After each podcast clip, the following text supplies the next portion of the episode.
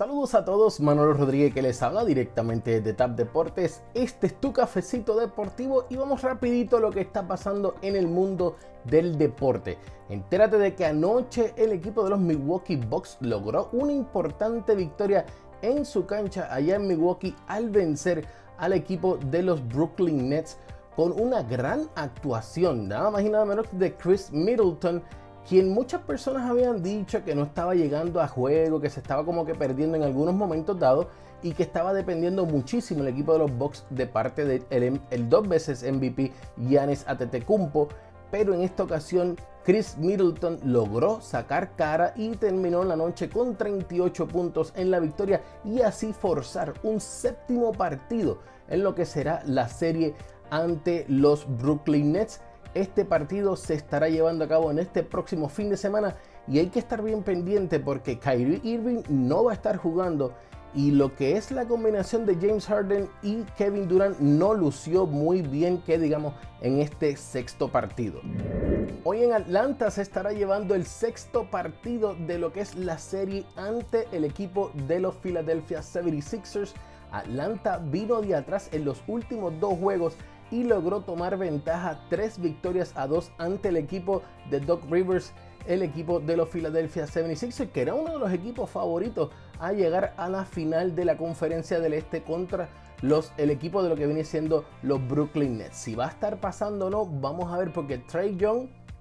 tiene mucho que decir para poder lograr eh, eliminar al equipo de los Philadelphia 76ers. Otro que estará también, se tendrá que poner la capa nuevamente de superhéroe, lo es PG-13, Paul George, quien no contará con Kawhi Leonard, ya que Kawhi Leonard no se sabe si estará regresando esta temporada para lo que será la acción o lo que será la serie de lo que resta de postemporada. Y también se está diciendo que nada más y nada menos que Donovan Mitchell y Mike Conley no estarán jugando en el sexto partido. Si esto es así,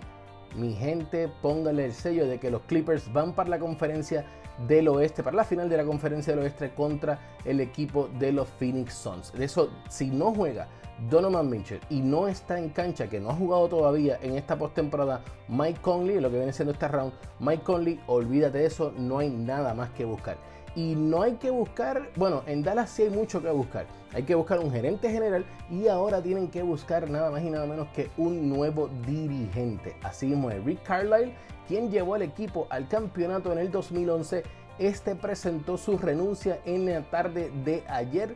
y dejó por, por,